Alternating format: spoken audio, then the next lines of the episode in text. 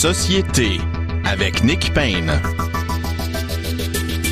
Bonjour à tous, euh, très heureux d'être au micro pour une nouvelle édition de Société. C'est l'émission qui euh, prend le temps de commenter l'actualité, parfois sous forme de presque de conversation, parfois de débat. Euh, nous y allons un peu comme ça, là où le où le vent nous, nous amène. Nos discussions ne sont pas planifiées, organisées. Nous passons d'un sujet à l'autre de façon tout à fait euh, improvisé et aléatoire dans cette émission. Peut-être que ça vous intéresse de savoir ça. Bref, nous étions en vacances la semaine dernière. Très heureux d'être de retour cette semaine avec Frédéric Lapointe, président du Mouvement national des Québécois, qui rentre en studio à l'instant. Bonjour Frédéric Lapointe. Oui, bonjour. Et Rémi Villemur, euh, doctorant en sociologie et euh, détenteur d'une maîtrise en histoire. Oui, et non en géographie, en, géographie. en anthropologie, en histoire. C'est ça. Bonjour Rémi Villemur. Bonjour. Merci d'être avec nous euh, encore une fois, ce samedi. Alors, bref, plusieurs sujets euh, nous intéressent cette semaine.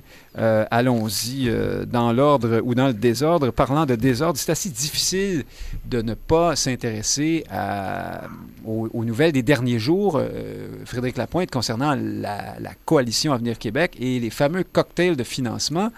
Euh, dans lesquels des ministres étaient présents et euh, du personnel politique invitait les maires à venir donc au cocktail en disant ben, venez nous donner 100 dollars puis vous pourrez parler au ministre. Hein, je, simplifie un peu. Le problème c'est que c'est quand même ça l'impression que ça donne, c'est-à-dire qu'on a l'impression qu'on monnayait l'accès au ministre à la CAC, même si c'était pour 100 dollars. Comme dit M. Fitzgibbon, euh, on ne m'achète pas pour 100 pièces. Est-ce que ça veut dire que pour 1000, on commence à parler ou 10 euh, 000, on est sûr de son coût? Ça, c'est un autre problème. Mais de toute façon, la loi bloque ça à 100 dollars. Alors, ça s'arrête là, la discussion plus sérieusement.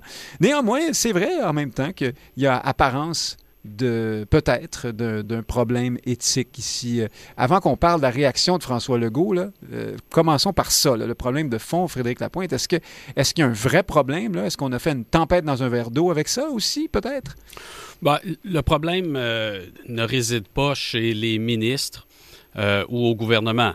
il s'agit essentiellement d'opérateurs politiques qui ont des objectifs de financement et qui, évidemment, euh, utilisent tout ce que l'arsenal euh, met à leur disposition pour atteindre leurs objectifs de financement et la présence du ministre euh, en est. ça aide à convaincre, ça. Ça aide, ça aide à convaincre. Mais il ne faut pas, faut pas jeter le bébé avec l'eau du bain.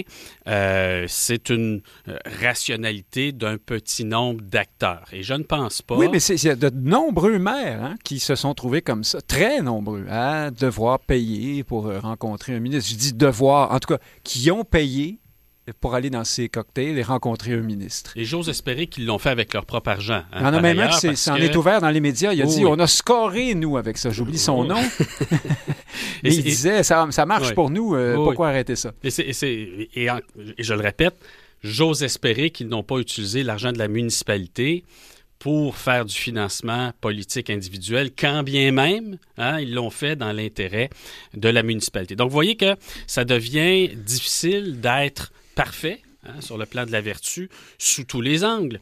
Parce que, au fond, euh, euh, au nom de la vertu, on voudrait que également le maire euh, n'ait pas engagé des fonds personnels pour travailler dans le sens des intérêts de sa municipalité, n'est-ce pas? Mais, mais la loi l'interdit. L'interdit pour une bonne raison, parce que ce serait du financement politique illégal. Donc, je, je, pense qu'on a à gagner un peu en fini, en finition et en maturité à cet égard, parce que le danger, puis là, je transitionne le vers euh, la, position euh, compréhensible mais désolante euh, du premier ministre, qui est de dire, ben, s'il n'y a pas moyen de faire du financement politique propre, sans ben, avoir l'air, en tout cas, n'en faisons plus. Ben, c'est parce que le financement politique n'existe pas.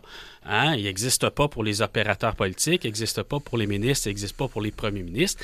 Il existe pour que la population ait les moyens de financer des entreprises politiques sans devoir se euh, s'abandonner aux partis politiques existants, au gouvernement existant, aux experts existants euh, à un moment donné. Alors vous dites que c'était un peu fait pour faire fonctionner la, vie politique, la vie partisane, cette, cette, cette conception-là, cette philosophie-là qu'on a au Québec du des dons euh, politiques. C'est-à-dire que s'il n'y en avait pas du tout, Là, il n'y a plus vraiment de raison que des gens s'impliquent et aient envie de contribuer, ou enfin, ça, disons que ça minerait un peu la, vie euh, euh, démocratique. Tout à fait, même que comme président de la Ligue d'action civique, il y a quelques années, j'ai eu à intervenir pour que le financement politique au municipal ne devienne pas prohibé. Hein, on se retrouvait dans des situations où, pour faire campagne électorale contre un maire qui a un service des communications euh, payé par des fonds publics, euh, les gens étaient obligés de se faire du financement illégal pour avoir les moyens de faire de la politique. La prohibition, parce que c'est ce dont il s'agit, la prohibition du financement politique va pousser les gens dans des formes d'illégalité qui sont autrement plus graves. Alors, c'est le même problème qu'avec d'autres formes de prohibition. Il me semble qu'au fil des siècles, on devrait, on devrait apprendre nos leçons, là, puis pas aller trop loin dans ces directions-là. Alors, Rémi Villemur, je répète, avant qu'on parle de, ce qu'a fait François Legault après, est-ce que, pour en revenir au problème d'origine, est-ce qu'on est qu'on en fait trop? Est-ce qu'on est dans une la quête de, la politique toujours plus morale, plus propre et on ne sait plus où ça va s'arrêter? Ou est-ce qu'il y avait véritablement en même temps peut-être il y avait un problème ici, là, celui de l'apparence de, de ce qu'on monnaie euh, l'accès au ministre, au fond? Ben, il y avait certainement apparence. Euh, mais moi, je trouve que c'est peut-être le coup de trop qu'on essaye de porter euh, à François Legault. Ça n'a pas pris euh, deux jours pour que Stéphane Gobeil, qui travaille au cabinet, sorte des, archives de journaux. Euh, le ministre Pierre Duchesne du Parti québécois sera de passage à Joliette pour un cocktail de financement. tout le, monde québécois, fait. Tout le monde le fait. Donc là, à un moment donné, ça va faire. On ne peut pas donner des coups euh, de cette façon-là à la CAQ parce que ça va revenir d'en face au PQ. Puis là, d'ailleurs, le parti qui est le plus nerveux, c'est le PQ en ce moment. Parce que sur cette question-là, parce que c'est quand même le parti qui ramasse le plus d'argent. Il fallait qu'on coupe vraiment le financement populaire. On a vu la réaction de Paul Saint-Pierre Plamondon, assez rapide. C'est pas exactement ça qu'on a demandé. Mais ça... Ben, parlons-en. Est-ce que euh, sa solution à lui, de dire, euh, bon, ben, les ministres n'iront plus dans les cocktails de financement, lui s'engage à ça. Là, hein? ben, euh, c'est réglé. Est-ce que ça vous apparaît, Frédéric Lapointe fait une moue? Vous, qu'est-ce que vous pensez de ça? Ben, c'est ça. On est, on est vraiment dans un, dans un débat d'apparence. Donc, en apparence, oui, c'est la solution.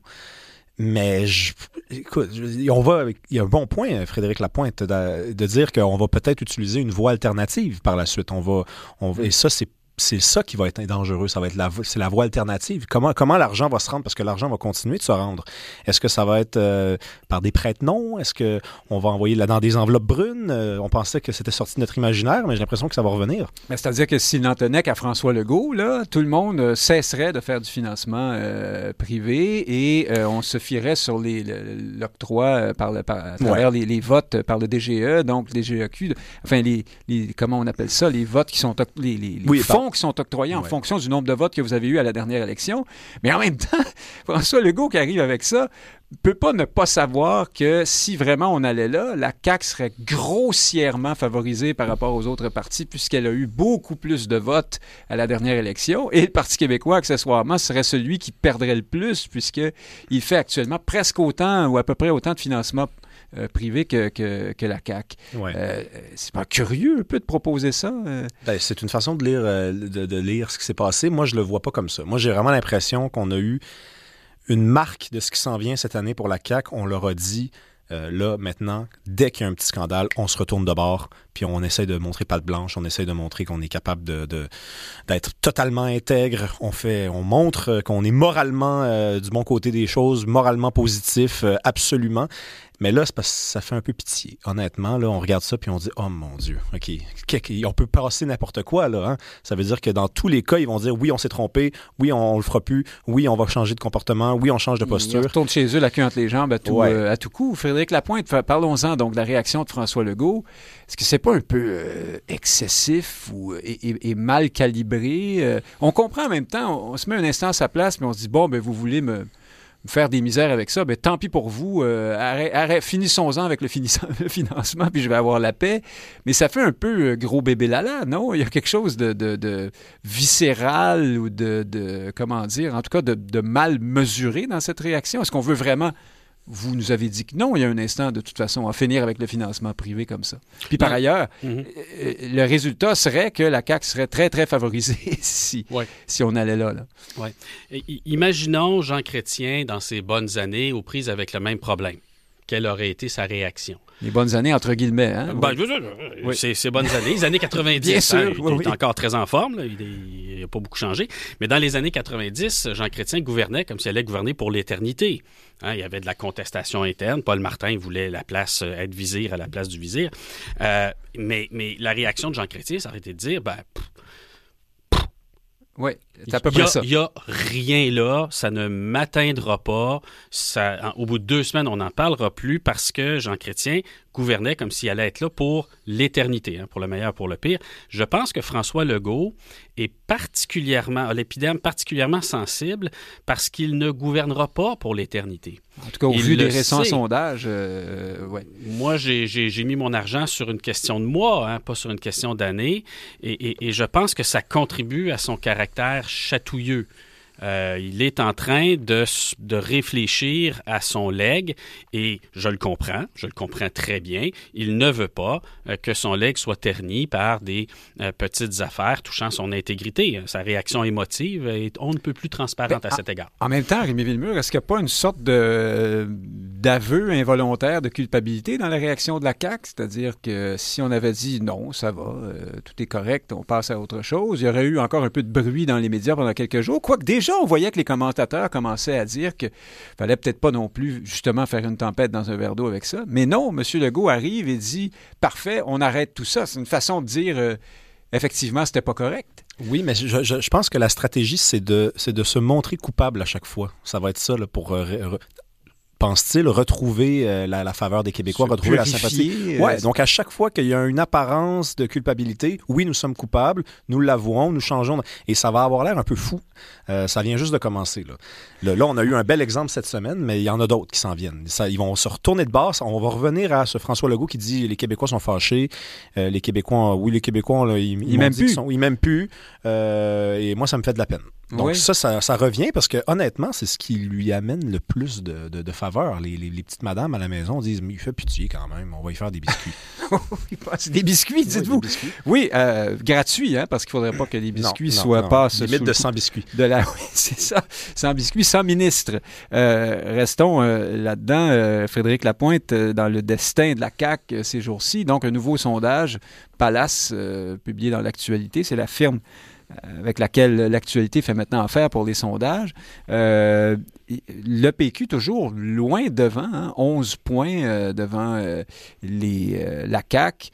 Québec solidaire beaucoup plus loin derrière, autour de 17% libéraux, évidemment, ferment la marche derrière les conservateurs du politicien le plus impopulaire au Québec, Éric Duhem, c'est dire comme ça va bien pour les libéraux.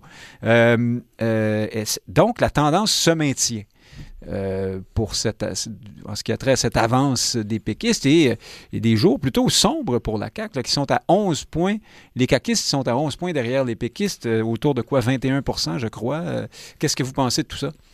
je pense qu'il y a des jours plus sombres encore pour la CAQ lorsqu'on examine le détail démographique de la composition des électeurs de la CAQ. Ils sont concentrés chez les électeurs de 65 ans et plus, francophones, un public qui est très loyal hein, à ces politiciens qui sont là depuis longtemps, François Legault en particulier, mais c'est aussi un public qui, dans la sociologie de 2023, est très péquiste. Hein, des, ce sont de jeunes boomers qui ont déjà voté fréquemment pour le Parti québécois et qui sont plus souverainistes que le reste de la population. Donc là, il y a un potentiel de gain supplémentaire pour le Parti québécois. Ben, qui, est, déjà avéré euh, en bonne partie. Euh, c'est beaucoup de ces gens-là. Moins que les autres groupes d'âge, euh, précisément. C'est ça. C'est moins que. C'est dans les autres groupes d'âge que le mouvement s'est davantage fait. Et donc, il y a une réserve de vote là pour le Parti québécois. Intéressant. Donc, vous nous dites que les, les, les, les, plus vieux, au fond, sont, sont, sont plus fidèles à la CAQ.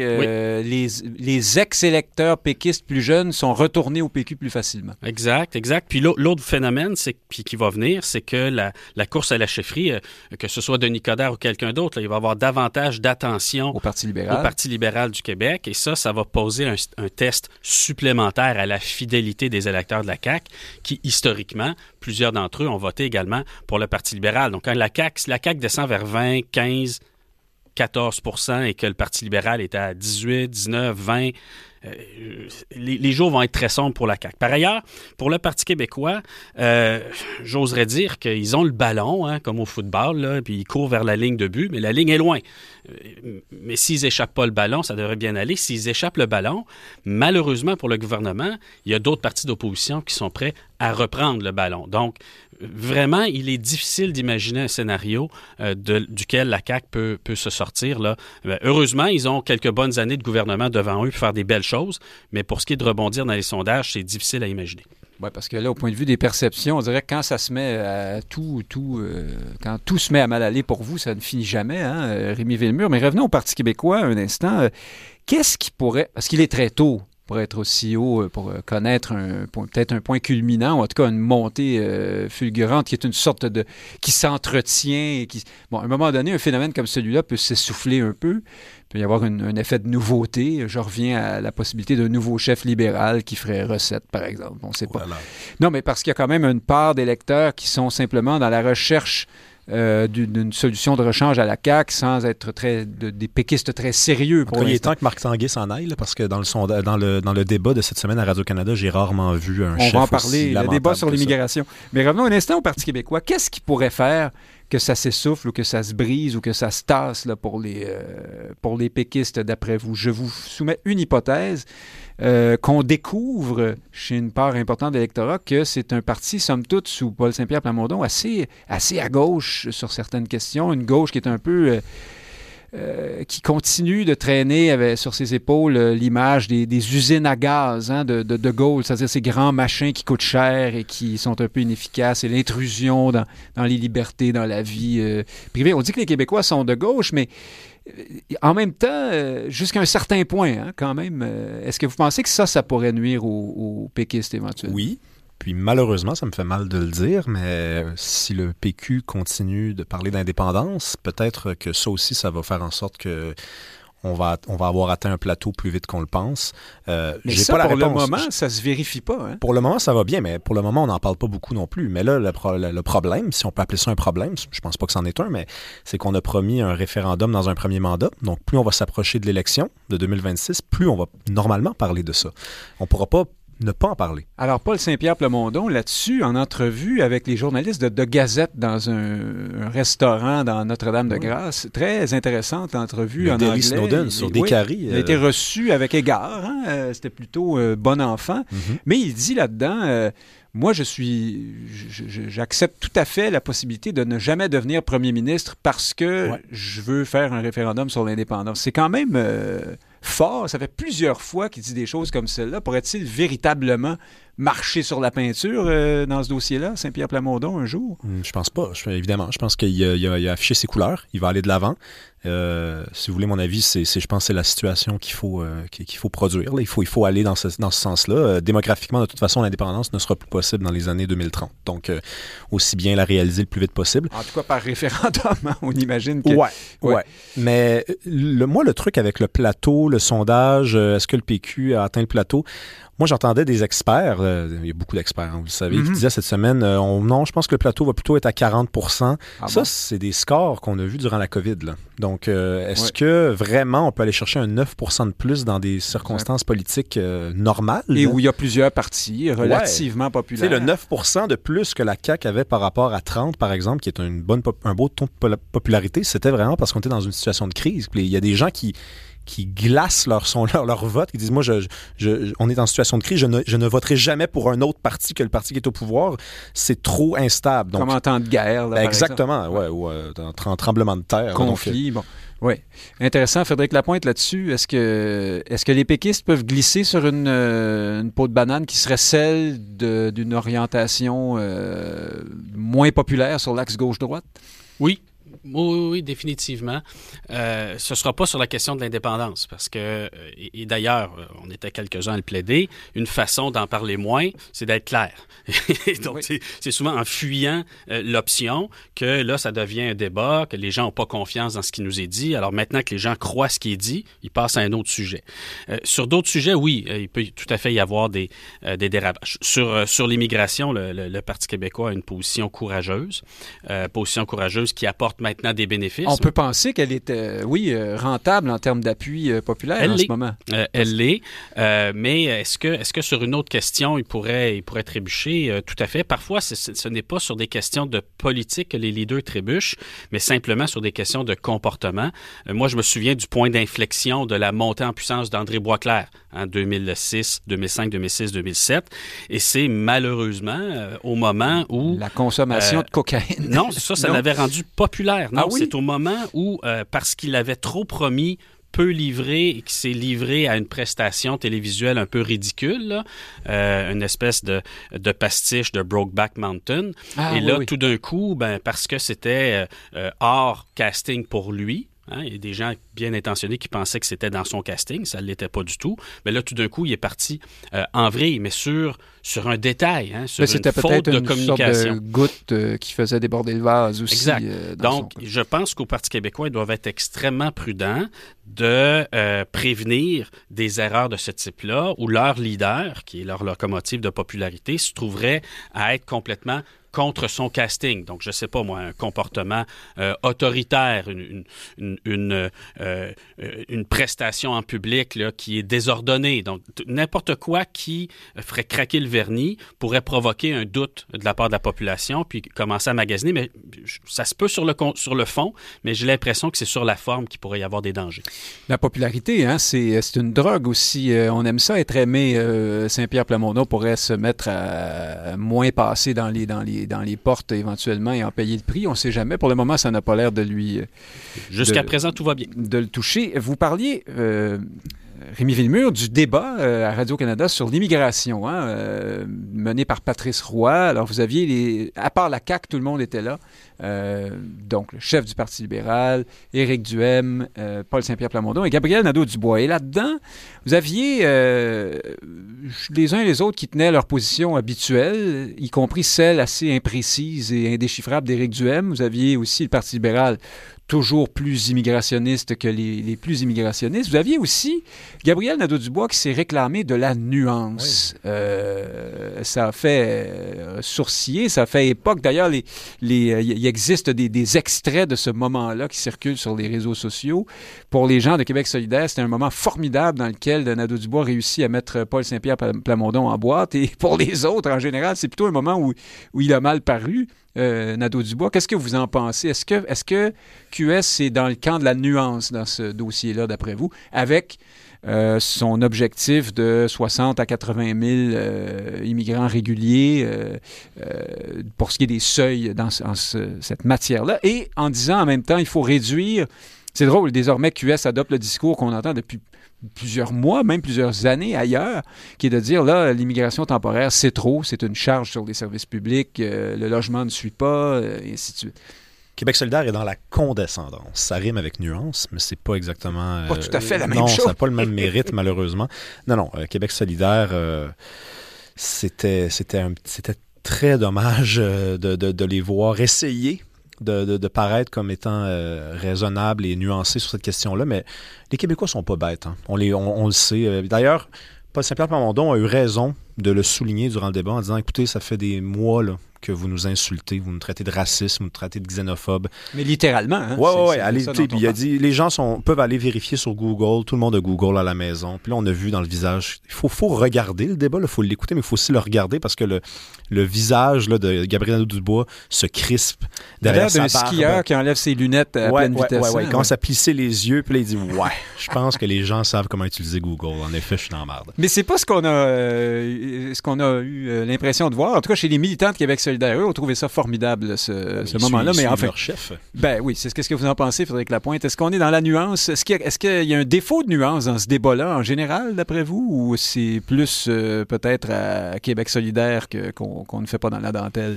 Ouais, je, je vais être un peu plus généreux là, avec, euh, avec Québec solidaire. Ben, Ils allez-y s'il vous plaît. euh, je je, je, je l'ai dit souvent ici, ils sont dans une position très difficile parce que leur entêtement de défendre euh, l'immigration euh, à tout prix, notamment parce que, euh, bon, puis de façon euh, compréhensible quand c'est Donald Trump depuis cinq ans qui tient un discours anti-immigrant et euh, franchement très, très xénophobe.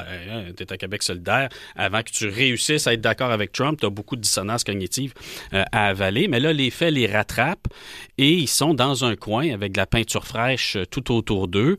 Et moi, quand j'entends, nous, nous, la nuance, la nuance, ben, la nuance, hein, c'est un peu comme une pantoufle en plastique qu'il faut que tu mettes pour protéger tes souliers, là, puis sortir du coin dans lequel tu t'es peinturé mais je trouve que c'est un développement positif parce que peut-être, peut-être que la nuance les amènera à regarder objectivement les faits. Hein, à partir du moment où on veut sous-peser, analyser, ben, on est obligé de considérer les faits. Et ben, peut-être que dans quelques mois, on va avoir du côté euh, de Québec solidaire une argumentation vraiment euh, plus nuancé, euh, fondé euh, sur des tendances, fondé sur une pluralité d'intérêts, pas simplement sur la recherche d'un confort moral. Donc, non, moi, j'accueille plutôt favorablement leur, Alors, changement. dans le cadre du, renforcement positif, oui, je suis, un, je suis un conseiller pédagogique, à hein, moi, dans la vie, là, donc j'exerce ça parfois. Sur le chemin vers la nuance.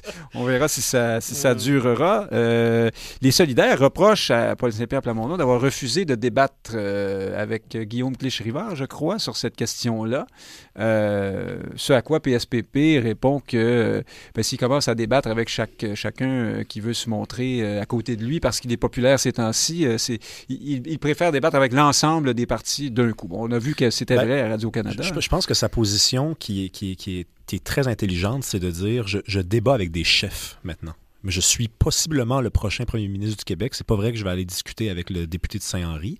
Moi, je discute avec les chefs. Donc, c'était très intelligent. Et on a vu euh, Éric Duhem présent. On aurait dit, euh, je sais pas, là, le, le, gars qu'on n'a pas invité à souper, mais qui est venu pareil. un genre de Denis Coderre. Ben, il manquait juste Denis Coderre, effectivement.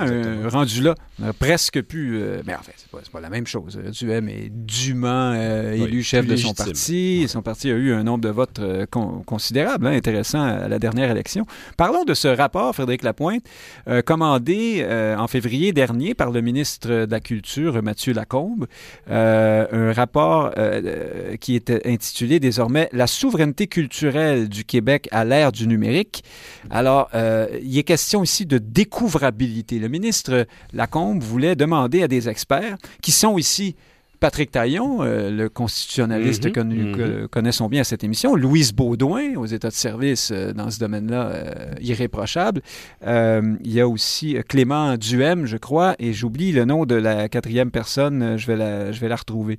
je l'ai ici, en fait, c'est, elle est, voyons, professeur, non, attendez, c'est pas, Véronique Guévremont, voilà.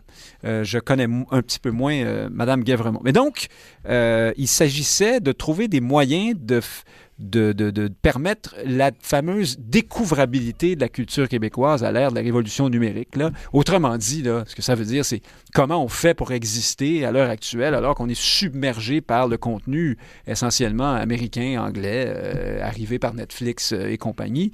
Euh, et alors là, le rapport est foisonne, hein, 32 recommandations.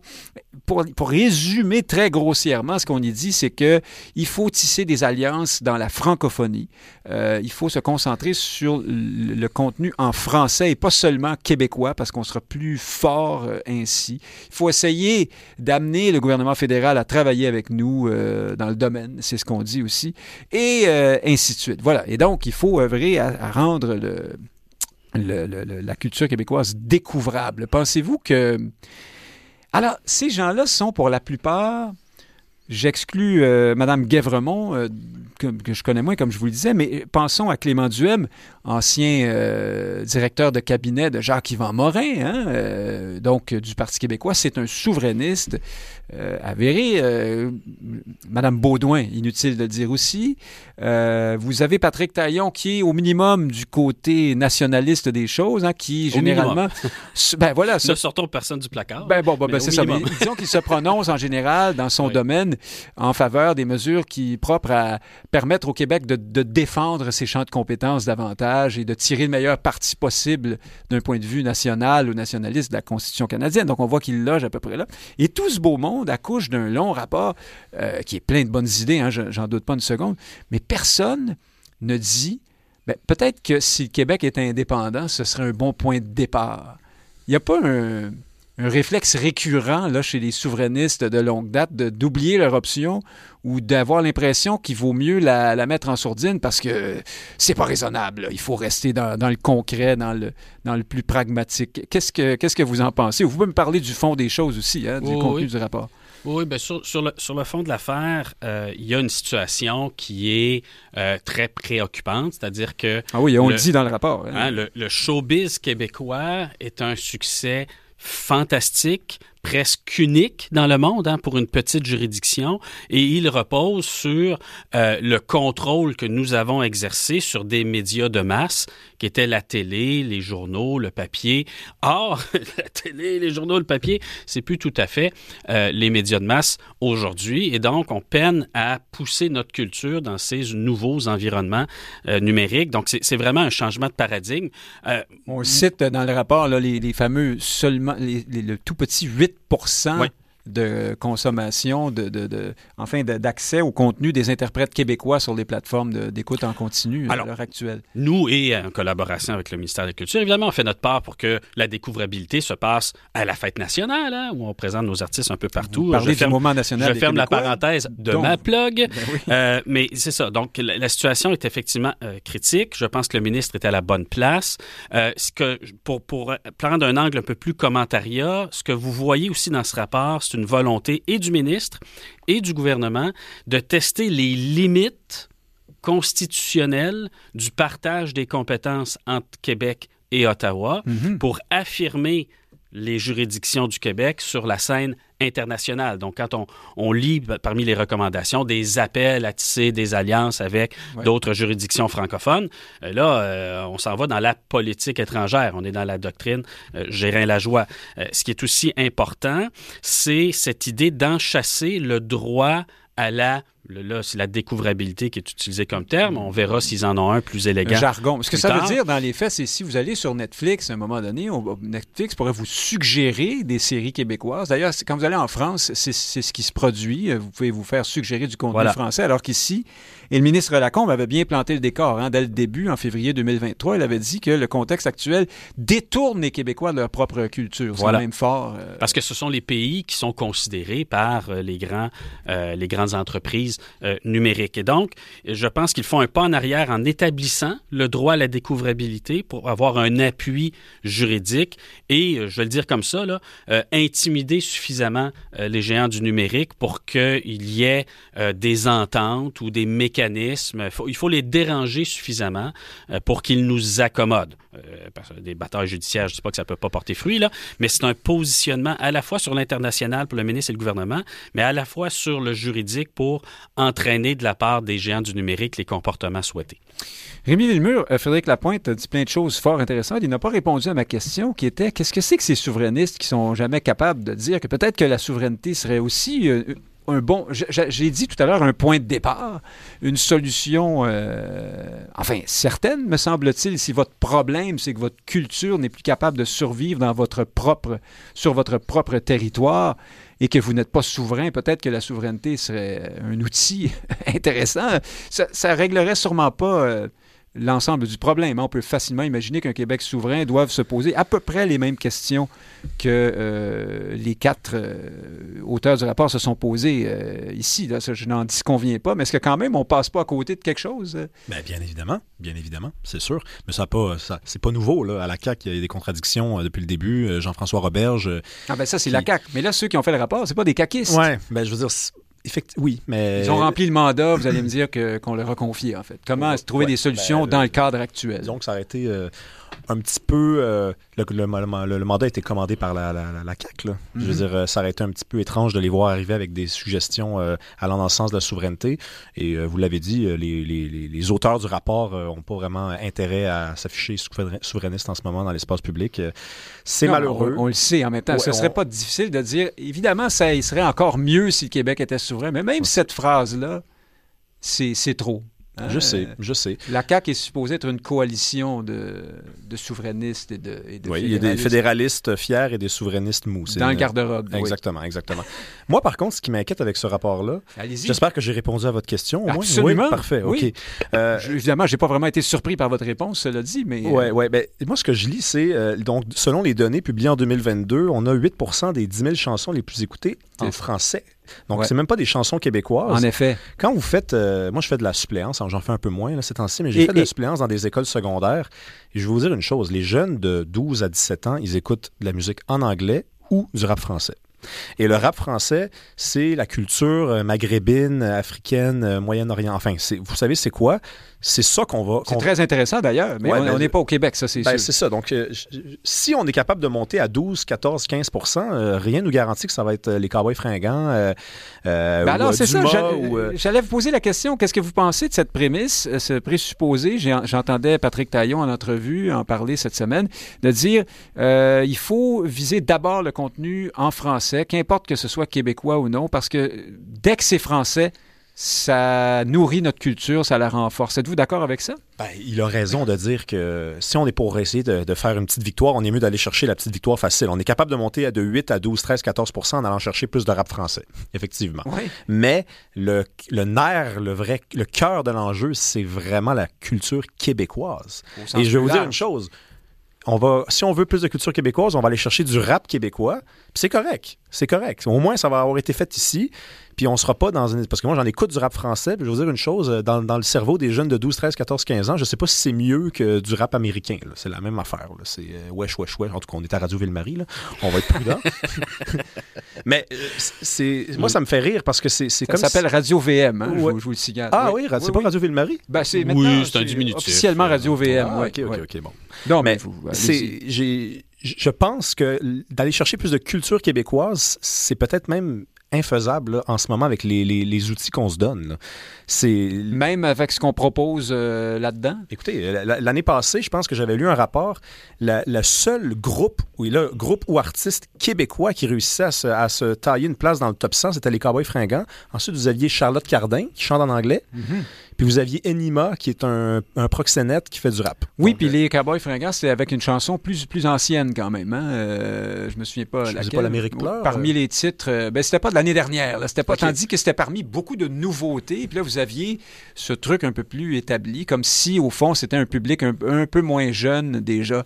Euh, qui, qui faisait la différence dans ce cas-là. C'est donc dire ce qui annonçait donc que le- les temps, des temps encore plus sombres s'en venaient pour, ah ouais, pour la culture euh, québécoise. Mais là, Frédéric Lapointe, on parle pas seulement de musique. là. Les, les séries télé, les films, euh, les, les spectacles d'humour, euh, qu'importe nos émissions, même de ce qu'on fait ici, les émissions de, de, de, de, de- de débat politique, par exemple, ou d'actualité. Donc, tout ça, est-ce que vous pensez néanmoins que euh, les pistes suggérées par euh, les auteurs du rapport sont, prometteuses et est-ce que le gouvernement caquiste est capable de les, de les mettre en œuvre dans un avenir euh, concret, disons, rapproché? Moi, je sens que la volonté politique euh, est là. Le rapport est préparatoire à d'autres actions. hein. C'est une façon de fonder l'action sur, on- j'utiliserai pas l'expression donnée probante, là, mais disons sur l'expertise et le jugement de personnes extérieures au gouvernement. Ça évite les faux pas. Hein, aussi, de, de filtrer les actions les recommandations par Et, des et c'est très, très bien fait. hein. Il n'y a pas de doute. Oui. 75 pages de, Oui. de- de 32 Euh, recommandations. Je l'ai- je Jérémy. l'ai- je l'ai lu, là, c'est de niveau académique. Là. Oh, ouais, c'est pas, euh, c'est pas, c'est pas, c'est pas de la politique de C'est pas communiqué un de truc presse. du CRTC, non. On n'annonce pas un quartier de la francophonie, là. Non. De Faire un clin d'œil, là. On est sauvé. Euh, c'est, du- c'est, c'est- c'est- c'est plus sérieux un peu là, comme recherche de la promotion euh, du français. Euh, mais, mais c'est le premier pas parce que euh, si on n'a pas de vitrine, hein, qu'est- qu'est-ce qui a facilité le, le showbiz au Québec, le talent, l'explosion des talents, c'est qu'il y avait, il y avait un pipeline, là, puis le pipeline était large. C'était des salles de spectacle, la télé, le- les journaux, les, les Vous revues. Radio-Canada, télé, hein, euh, qui se consacrait à ça un peu. Euh, bon, donc il- il faut- Télémétropole. donc, si on n'a pas une piste d'atterrissage, une vitrine, puis le numérique doit en être une, ben là, après ça, le début du pipeline ne peut pas, euh, peut pas, peut pas travailler. Donc, avant qu'on ait des pépinières de nouveaux talents, puis peut-être de nouvelles formes originales de culture québécoise qui s'exprime euh, sur le numérique, mais encore faut-il que, je le répète, qu'il y ait un pipeline. Il, va peut-être, il est plus petit que celui des boomers euh, d'il y a 30 ans, mais il faut qu'il existe. Et là, ben, après ça, il faut travailler les autres volets, développer le talent, avoir des concours, avoir des scénettes, peut-être avoir un peu plus d'implication du milieu scolaire dans le développement euh, de la culture. Est-ce que nous, on peut, avec la fête nationale, faire un pas supplémentaire? Probablement. Donc, tout le monde va devoir se mettre à la tâche, mais je pense que le ministre à la bonne place en préparant la piste d'atterrissage. En terminant là-dessus, Rémi Villemur, est-ce qu'on ne revient pas en même temps à la, fatigue culturelle? Hein? Euh, c'était Aquin, je pense, qui avait écrit ça. Euh, C'est-à-dire qu'il y a une sorte de, de, de, oui, de fatigue, de perte de prestige. Quand on va dans les magasins et qu'on se fait dire bonjour, hi, hi, bonjour, suivant next, euh, et ainsi de suite, quand, quand ce n'est pas par un allophone devenu anglo-québécois, c'est souvent de jeunes francophones qui pensent que c'est la, voie à suivre. je, remarque ça beaucoup. Est-ce que euh, on n'est pas, oui, en panne de prestige là euh, Est-ce que notre propre culture n'est pas dévaluée aux yeux euh, des nouvelles générations? Et donc, quelles que soient les méthodes, les moyens qu'on va prendre, il se fait tard un peu pour. c'est une mauvaise passe là, c'est sûr, mais Fernand Dumont écrivait, euh, c'est une phrase que je, n'oublierai jamais, il disait, il n'y a pas de meilleur divertissement que la passion des tâches inachevées. Hein? Et ça, ça, vaut pour l'enjeu, des enjeux de, comme la souveraineté du Québec, mais comme euh, dans notre vie intime aussi. Et ce qu'il voulait dire aussi, c'est que le jour où on aura un pays, il va quand même falloir défendre le français, hein, parce qu'on va toujours être en Amérique. Hein, les plaques tectoniques du Québec ne se déplaceront pas euh, pour nous rapprocher de la France. On va toujours rester ici. C'est une mauvaise passe, on est fatigué, mais même l'indépendance ne nous donnerait euh, pas le confort nécessaire pour décider qu'on n'a plus besoin de s'occuper du français. C'est un combat de tous les jours. C'est la passion des tâches inachevées. Moi, ça donne un sens à ma vie. J'imagine que ça donne un peu au sens au vôtre. Ah, ah oui, là, je ne parlais même plus de l'indépendance. Je, je, je, je, croise régulièrement des jeunes francophones, apparemment, dans la rue, qui se parlent entre eux en anglais. Oui, mais c'est que j'essayais de vous dire qu'on est fatigué, mais il faut s'habituer à ça. Il faut s'habituer à nos cernes. Quand je dis qu'ils sont francophones, c'est parce que je, les entends faire une phrase en, québé en français québécois absolument... un langage de mutant. Parfait et tout à coup, ils parlent anglais. Oui. Entre eux. Oui, en fait, pour, la plus majorité du temps, ils parlent anglais entre eux. C'est dire à quel point euh, leur propre, leur langue maternelle est vue par eux comme une sorte d'artefact ou de. Oui, ringarde. Oui. Oui, elle n'est pas, elle, est pas à la à l'enseigne de la modernité, euh, elle, est, elle, est, elle est démodée, mais il faut lui donner quelque chose. il faut lui donner quelque chose de. les cowboys fringants, je vous dis, je reviens à ça. Là, ils, ont, ils, ont, ils, ont, ils ont donné la fierté au Québec. Et là, je, je regarde à l'horizon, est-ce qu'il y a un groupe qui s'en vient, est-ce qu'il y a un artiste qui s'en vient? Il ne faut pas être pessimiste, mais je vois rien. Ben, il y a des trucs en franglais, justement. bon, ça, il y, en a pas mal, qui sont souvent musicalement fort intéressants par ailleurs. Hein. La question n'est pas là. Euh, restons un peu dans le sujet, Frédéric Lapointe, des l'identité, la langue, le, Québec et son destin, son avenir. On apprenait, la nouvelle est un peu passée sous le radar il y a, il y a une dizaine de jours peut-être, que l'administration Biden s'inquiétait des nouvelles règles que le ministre euh, Robert veut appliquer en ce qui a trait à l'affichage commercial au Québec. Euh, ce sont des fonctionnaires, c'est une, rencontre de, fonctionnaires apparemment que cette, cette affaire-là est sortie, puis ça a percé le filtre des médias éventuellement. Et là, récemment, Yves-François Blanchet du Bloc québécois a écrit au secrétaire d'État euh, Blinken pour lui réitérer la mission du Québec de protéger sa langue et sa culture comme seul État francophone, machin. Vous connaissez un peu la chanson. Ça donnera sans doute rien, mais c'est quand même euh, c'est de bonne guerre que monsieur. Ben, je dis ça. Je suis peut-être trop pessimiste aujourd'hui. On verra ce que ça donne. En tout cas, de toute façon, il faut bien que le, bloc, c'est le genre de travail que le bloc peut faire, sans aucun doute. Exact. Euh, et, et, donc, mais ce qu'on a appris derrière ça, c'est que, euh, en filigrane, si vous voulez, de cette nouvelle, c'est que euh, si l'administration Biden se, préoccupe de cette affaire-là, c'est qu'il y, a de l'argent hein, impliqué, euh, changer les affiches, parce que le ministre Roberge là, veut que le... Alors là, je, je le cite au texte, que l'impact visuel du français soit deux fois plus grand que celui de l'anglais. On ne sait pas exactement ce que ça veut dire, ça. Et donc, ça pourrait vouloir dire des dizaines de millions de dollars de dépenses pour une grande chaîne. Or, pour une grande chaîne de magasins américaine, par exemple. Or, euh, selon les, les, caquistes, selon le gouvernement et le ministère de M. Roberge, il faudra au maximum 7 à 15 millions de dollars pour l'ensemble du Québec pour modifier l'affichage en conséquence de ces nouveaux... C'est pas très cher. Mais, ben, ben non, mais ça n'a aucun sens. Ça veut donc dire qu'on s'est trompé sur les attentes du ministre Roberge. Serait-il encore le ministre du des tapes dans le dos, de la barbe à papa et des suçons. euh, qui... Parce que après, Robert, je disais, il faut que je puisse m'installer devant une vitrine, là, puis une fois que j'aurai tout pris en compte, je pourrais me dire que le, le français est quand même prédominant. Mhm. Alors, Ben- on est loin de, de- de- des intentions d'origine, parce que là, si vous prenez, euh, je sais pas moi, l'affiche du solde de la semaine avec euh, le, le machin, euh, un écriteau quelconque, bon, vous additionnez tout ça. Y a- il y a une erreur sur la... Il y a une question de perception ici. Est-ce que vraiment la CAQ veut faire un grand changement dans ce dossier-là ou pas? C'est ça ma question. Ben oui, euh, la, la précision réglementaire va être utile. Elle Parce va que si vous demandez à Home Depot Ouais. d'écrire quincaillerie deux fois plus gros que Home Depot sur l'ensemble de ses magasins, pour cette seule chaîne, ça va coûter beaucoup plus que 7 à 15 millions de dollars. Oh, moi, je suis pas dans la comptabilité là, du coût Non, des, mais- des affiches, Non, mais comprenez? vous comprenez que... Mais euh, je pense que le- euh, la réglementation permet d'avoir plus de clarté, puis probablement va aider, si jamais des choses se retrouvent devant les tribunaux, à les trancher, hein, par ailleurs. Donc, que le gouvernement euh, soit diligent sur l'exigence de clarté de ces règlements, euh, j'en suis. Sur Biden, je vais faire Oui. un détour par la margarine, juste pour vous surprendre. La couleur de la margarine? La couleur, non seulement la couleur, Le les- goût? Les, les, les juridictions euh, veulent toutes le libre-échange, mais veulent toutes protéger leur marché. Alors, dans le cas de la margarine, ben, au Québec, si on, on veut protéger le beurre, ben, on dit Ah non, on n'a pas le droit de vendre de la margarine colorée au Québec. Mais là, si vous êtes les États-Unis et vous vendez de la margarine colorée, ben, vous, vous considérez que cette législation-là est déloyale. Abusive. Si ouais. vous êtes la Belgique dans l'Union européenne, il me semble que c'est euh, véridique euh, et que vous voulez protéger vos producteurs locaux euh, de margarine, ben, vous imposez que les pots soient carrés et vous interdisez les ronds parce que vous êtes la seule juridiction qui produit des pots de margarine carrés. Donc, vous voyez jusqu'à quel point ça peut être absurde, mais le jeu du protectionnisme, c'est beaucoup ça. Certains le font avec des règles environnementales. Et là, nous, on arrive avec une règle linguistique. Moi, je suis convaincu que du côté de l'administration américaine, ils ont vu ça comme un risque de protectionnisme linguistique et eux, ben, ils sont dans la business de faire de l'argent à travers le commerce plus libre.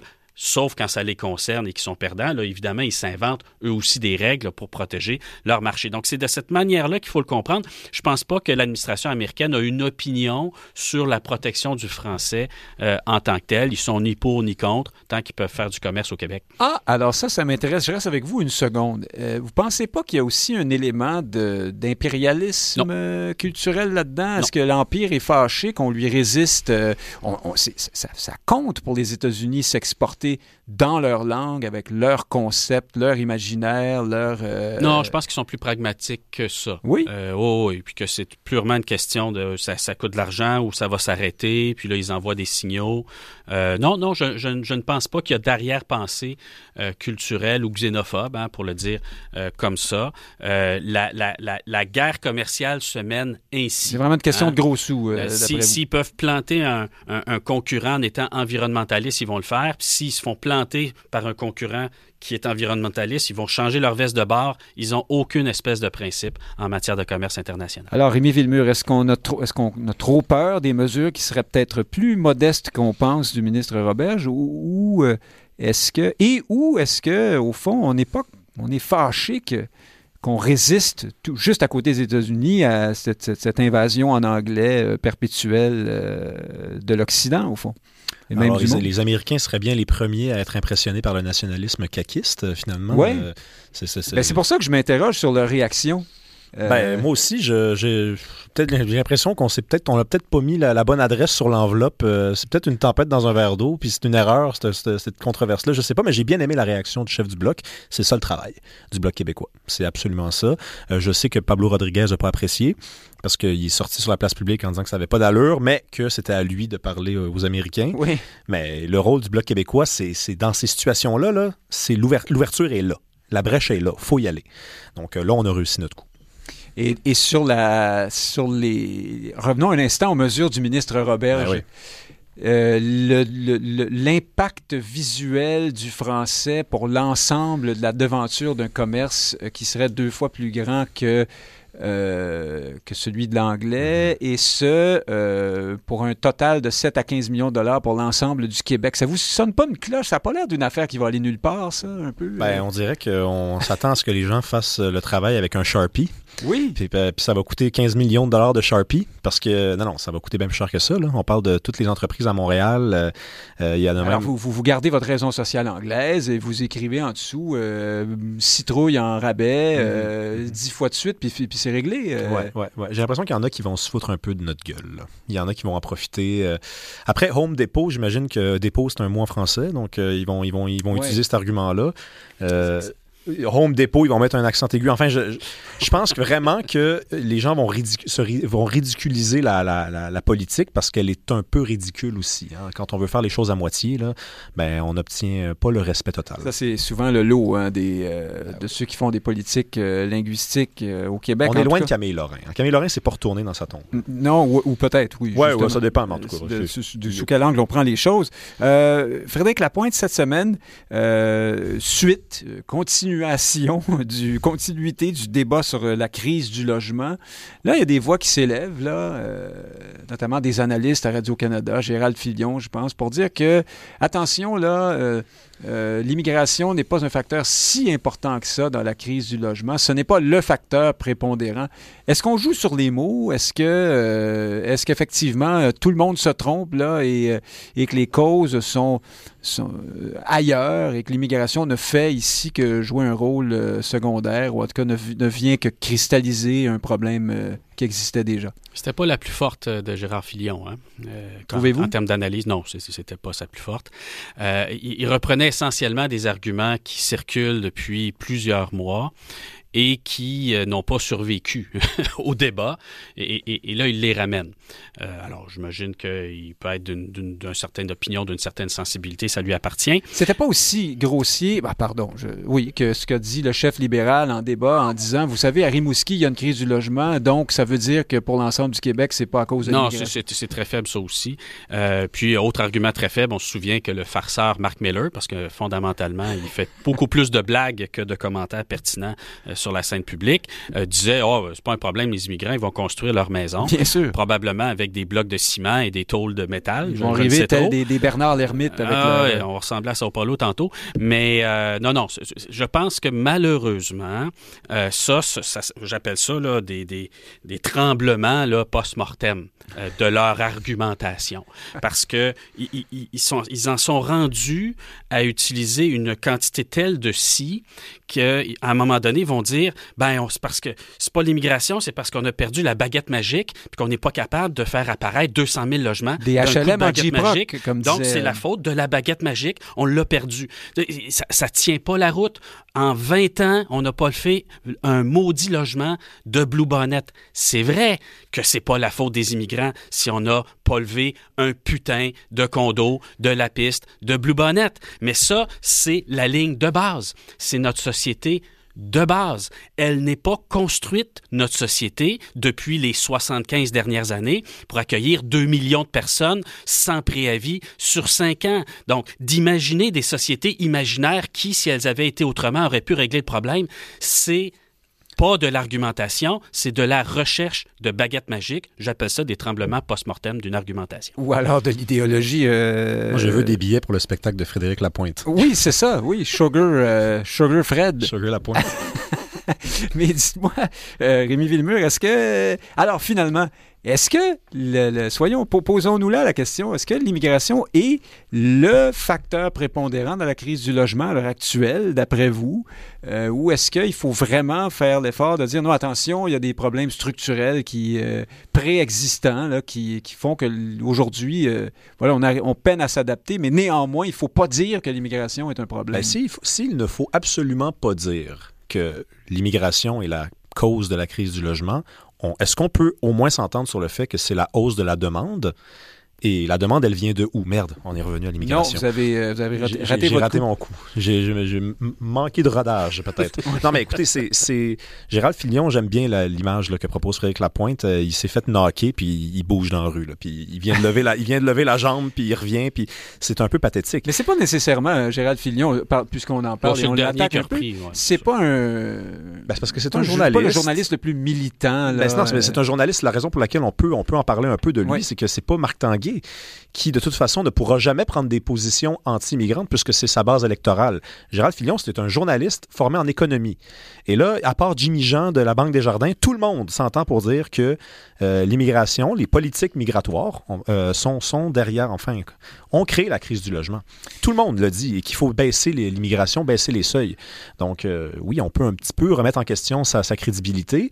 Et là, on avait l'impression que Radio-Canada s'était réveillé hein, il y a deux semaines. Puis là, on dirait qu'ils ont retrouvé euh, leur- leurs vieilles habitudes. On est dans le déni. C'est très dommage. Il est possible que ce soit une question de marché médiatique et que des courriels de protestation nombreux euh, aient afflué euh, à Radio-Canada de la part de certains. Voilà, je sais pas. Allez, on, euh, sortons des conjectures. Donc, pour vous deux, pour l'essentiel à l'heure actuelle, C'est la hausse de la demande, donc, euh, ouais, ça- comme est un peu au cœur du problème de la, de la crise du logement. Terminons peut-être avec. euh, euh, Le taux, natalité, Alberta. le taux de natalité, c'est 1,36. hein. on l'a appris cette semaine au Québec pour l'année dernière. Donc, euh, c'est certainement pas les nouveaux enfants qu'on a fait. là, qui- 1,36, c'est Ouais. un cru historique, ça. Oui, Ouais, c'est ça, ouais, c'est très bas. 1,36. Un point, on m'avait dit 1.4. Euh, D'ailleurs, quelqu'un me faisait, me parlait, euh, un auditeur m'écrivait cette semaine pour me dire qu'il était dans un rassemblement euh, où il y avait plusieurs euh, représentants de partis politiques présents euh, et euh, le représentant libéral disait notre taux de natalité est trop bas, c'est un problème. Et le représentant de Québec solidaire disait le problème principal actuellement au Québec, c'est qu'il y a 5% moins de femmes que d'hommes sur le marché du travail ou quelque chose comme ça. Ça disait, ça disait quelque chose sur les priorités des deux partis à vérifier quand même.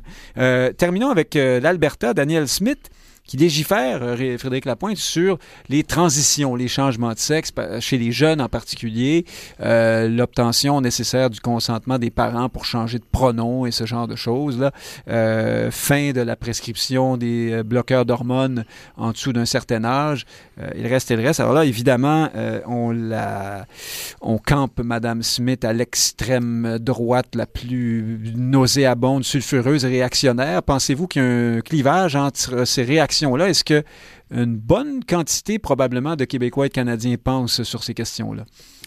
Oui. euh, maintenant, euh, la difficulté, c'est que euh, Le la gouvernement Trudeau, solution- hein, c'est, outré aussi de Oui, ces oui, mesures-là. Donc, ça devient un, un ballon politique. Mais je suivais les réactions à un papier d'Hélène Buzetti qui rapportait ce qui se passe en Scandinavie, hein, notamment. Puis Où là, ben, on recule là aussi sur Exact. ces questions-là. Exact. Puis là, ben, évidemment, les commentateurs disaient ben, c'est parce que ce sont des gouvernements de droite en Scandinavie qui Oui. font ça, ta, ta, ta. C'est pas de la grosse droite en Scandinavie, hein, soit dit en passant. Mais vous voyez le réflexe, c'est-à-dire, il faut que ça vienne de la droite pour être contre, et on est contre parce que ça vient de la droite. Je reviens à l'Alberta. Euh, moi, je voudrais juger de ça à sa face même, à son mérite, sans qu'on me dise c'est une mauvaise idée parce que c'est la un peu fofolle première ministre de l'Alberta qui l'amène. Alors, est-ce que c'est une bonne ou une mauvaise idée? Aucune idée. Rémi d'après vous?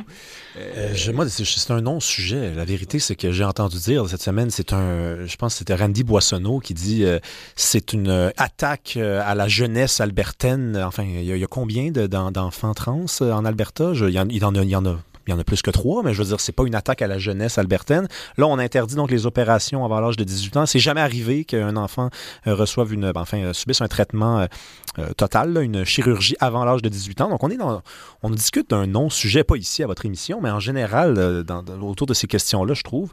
C'est politique, c'est symbolique, effectivement. Puis moi, je suis content que cette parole-là soit entendue. Enfin, on peut pas euh, non plus vivre dans une société où tout le monde pense la même chose. Là, hein? Donc, euh, c'est en Alberta. Ça fait, ça fait bien l'affaire de- des progressistes québécois parce que ça se passe ailleurs, mais c'est bon pour la Dans la, dans la méchante Alberta. Ouais, la méchante Alberta. C'est arrivé au Nouveau-Brunswick aussi, euh, Ouais. d'ailleurs.